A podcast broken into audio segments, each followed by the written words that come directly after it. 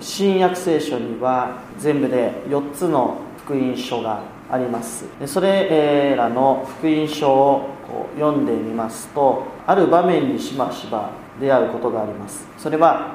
主イエス・キリストが立法学者たちと対決し彼らを非難しているという箇所になります。特にマタイによる福音書の後半23章などを見ますとそこでは一章全体にわたって立法学者を厳しく非難している、まあ、そういう箇所も、え、見ることができます。それだけではなく逆に立法学者たちが主イエス・キリストを非難し批判しているといった場面にも、え、福音書の中でしばしば遭遇することもあるわけです、まあ、このように全ての福音書に目を向けていくとイエス様の公の生涯というのは、まあ、いつでも立法学者たちとの緊張関係の中に置かれていたのではないかということ。そのことが深く考えさせられていくわけです。今申しましたように主イエス・キリストの生涯というのはいつも立法学者たちから退かれていく、まあ、そういう生涯でありました。おそらくシエスは立法学者たちにとって立法の破壊者のようなまあ、そういう存在として受け止められていたのではないかなと思います、まあ、例えば CS キリストは安息日に病人を癒しております。でこれは立法によると罪にあたります。ある人によるとこれが主イエスを殺そうとしたまあ、十字架刑と促していこうとする、まあ、そういう引き金になったのではないかというふうにも考えられているんです。さらに徴税人や罪人たちと一緒にイエス様は食卓を囲みました。これも当時の価値観から言えば罪にあたります。当時の立法の解釈によると罪人と食事を共にすることは自らも汚れてしまうということを表していたようです。さらに、え重い皮膚病の人々に触れたり血の止まらない女性に触れたり、え、触れたりもしました、まあ、これらも全て当時の立法に従えばその価値観に従えば罪にあたります。シエスは立法が定めている境界線をこう自由に飛び越えて愛にあふれたその御業を行う救い主であったのだということが分かります。けれどもそれはある人々の目から見れば立法の破壊者のように見えた、えー、あるいは他の人か他の人の目から見れば立法を改革していく。改革者のような、まあ、そういうふうに見えた人もいたかもしれません。でこのような主イエス・キリストのお姿を思い起こしてみますと主イエス・キリストという存在がまあ、どこか、まあ、立法から解放されている立法と無関係な存在として生きているといったふうに思われてしまうかもしれないです。もしくは主イエス・キリストご自身が立法を乗り越えてこう新しい風をこう巻き起こしていく、まあ、革命家のような存在に見えていくかもしれないです、まあ、そういったイエス様のお姿を私たちは新約聖書の中でしばしば見ることができます。けれどもそのところからクリスチャンというのはどこかこう立法というものを軽んじてしまうといった性質がないかなと、まあ、立法と聞いただけでなんかちょっと嫌な気持ちになるというか、まあ、そういう人ももしかしたらいるかもしれないです。私たちは主イエスをイエス様を誠の救い主と信じてその信仰によって神の目に良いもの義とされたものとなっています。ですから立法とはある種無関係でありむしろ立法というものを意味嫌い距離を取ってしまうということもあるかもしれないです、まあ、少なくとも初代教会の違法人クリスチャンたちはもしかしたらそういうふうに考えていたかもしれないです。しかし私たちに与えられたこの御言葉にもう一度耳を傾けていくとイエス様はこう言ってます。私が来たのは立法や預言者を廃止するためだと思ってはならない。廃止するためではなく完成するためである。立法や預言者というのはまあ簡単に言うと旧約聖書そのもの全体を表しています。要するに旧約聖書を完成させるために私は来たのだと。まあ、このように主イエス・キリストは仰せになったわけです、まあ、ユダヤ人にとって聖書というのは立法そのものであり生活の中心でもありました。預言者っていうのもそもそもは立法の解釈者でもあったわけです。ですからユダヤ人にとって聖書というのは旧約聖書というのは生活の中心であり生きるための指針そのものだった。でもイエス様はですね私が来たのはこれを完成させるためだ。こう言ったんですね。ですから一つはユダヤ人の皆さんあなた方の生活はまだ未完成ですよって言ってるのと同じことなんです。ユダヤ人がこれをどう受け止めたかわからないですが立法学者は繊細な人たちが多かったでしょうからカチンってきたんじゃないかなと思います。私たちが読んでるこの聖書聞いてるこの御言葉未完成だったの？え？この御言葉に従って生きているこの生き方って未完成だったの？何言ってんのこの人？けどももう一方でイエス様は決して立法そのものを否定するために来たのではないということもわかるんです。旧約聖書を廃止するために来たのではなくてむしろそれを完成させるために、まあ、最後のピースを埋めるようにして私は来たんだとこのようにおっしゃられた。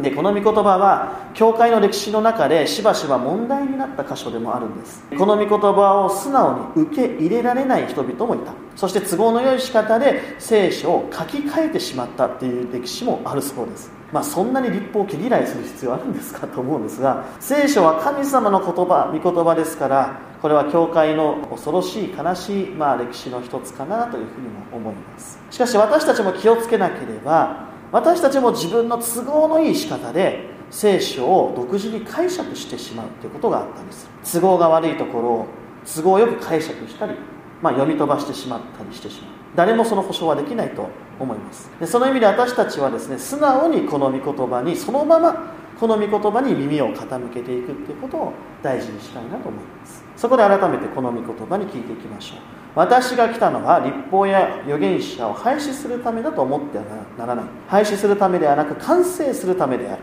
まあ、そもそも立法って一体どういったものなのかというところから考えたいと思います。そもそも立法というのは神に選ばれた民に与えられているものです。人々が立法を守って神に選ばれたのではないです。神がまずイスラエルの人たちを奴隷の状態から救い出してくださる神様がまずイスラエルの人たちを選んで救い上げてくださった。その民に神は実会をはじめとする、まあ、600以上の立法をまあ、授けられたということになるわけ。つまりイスラエルの民にとって本来立法を守るということは神の救いを受け取るための手段や条件ではないと。救われた民としてのあるべき生き方を指し示していくもの。神様を礼拝するためのものなんです。神様の民になるための条件ではなくて神の愛によって無条件に選ばれた民としてどう生きるべきなのかということ。そのことを定めているのが立法なんです。つまり神様の選び招き救いその愛に応えて生きていくための掟なんです。言い方を変えるなら立法の本質もしくは土台っていうものは神様の愛そのものなんだということを覚えておきたいと思うんです。けれどもイエス様の時代